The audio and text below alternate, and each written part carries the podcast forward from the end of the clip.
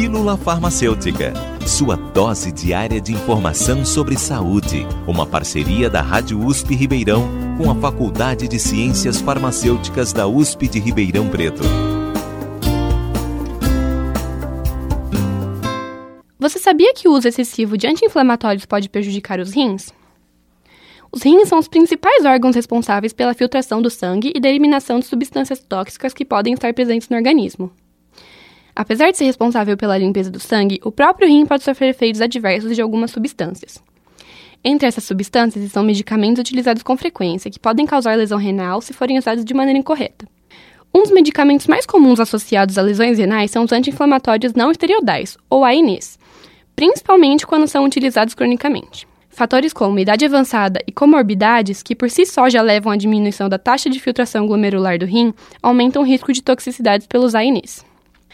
O principal efeito maléfico dos AINEs para os rins é a redução da capacidade renal de filtrar o sangue. Essa redução pode até ser tolerada sem maiores complicações por pessoas com rins saudáveis.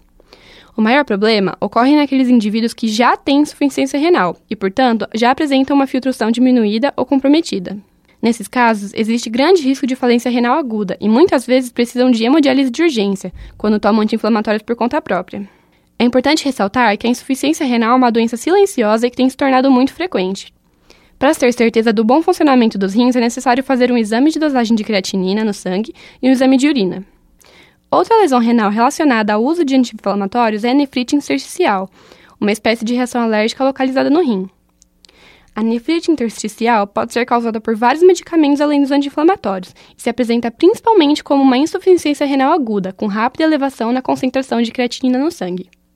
Além das complicações renais, os ANEs podem ocasionar alteração gastrointestinal, como perfuração e ulceração gástrica, alteração hepática, cardiovascular e plaquetária, como por exemplo eventos trombóticos, e por isso é importante que o seu uso seja feito de forma adequada e com acompanhamento de um profissional da saúde. O uso indiscriminado dos anti-inflamatórios pode causar efeitos colaterais graves. Nunca se automedique ou repita uma receita prescrita anteriormente.